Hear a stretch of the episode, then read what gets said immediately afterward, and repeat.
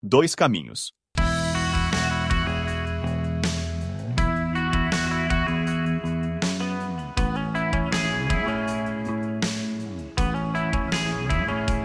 Jesus disse aos seus discípulos: Entrem pela porta estreita.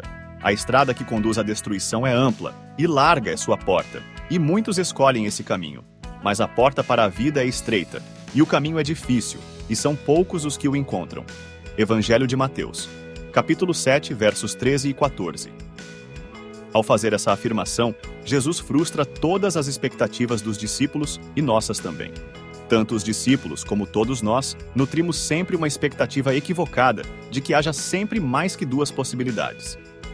Eles e nós não gostamos de sentir pressionados a escolher uma entre duas possibilidades.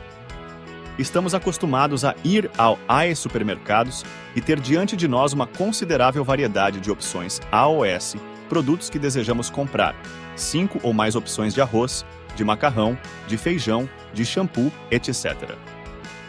Quando somos colocados diante da situação de termos de escolher entre esse e aquele, sem a opção daquele outro, nos sentimos ofendidos. Jesus fala de um caminho e de outro caminho. Um caminho tem a seu favor alguns fatores. Ele é primeiramente largo, espaçoso, amplo, de fácil circulação. Nele, há espaço e liberdades irrestritas. Nele podemos circular, levando tudo o que julgarmos ser correto levar. Nele não há necessidade de renúncias. A porta que dá acesso a esse caminho largo é igualmente larga e espaçosa. Por ela passa todo mundo. Dá para entrar por ela abraçando outros cinco amigos. Por ser ampla e espaçosa, ela permite AOS que por ela transitam ir e vir sem impedimento algum. O caminho amplo e a porta espaçosa são populares. Muitos os escolhem. Neles, não se experimenta solidão haverá sempre um grupo de amigos com quem compartilhar a alegria do trajeto. Humanamente se falando, é um caminho excelente. Porém, Jesus observa que esse caminho conduz à perdição. O termo bíblico usado por Jesus indica ruína, destruição, perecimento.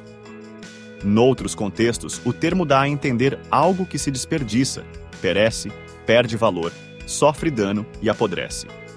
Embora o caminho espaçoso e a porta ampla possam parecer promissores, essa observação de Jesus os torna repugnantes e indignos de nossa preferência. Por outro lado, Jesus nos fala ainda de um caminho estreito, cuja porta é também estreita e apertada. O caminho é difícil e deve ser transitado sozinho. Não há nele a possibilidade de levarmos coisas ou pessoas conosco. A renúncia está pressuposta na dificuldade mencionada em relação ao caminho e à porta.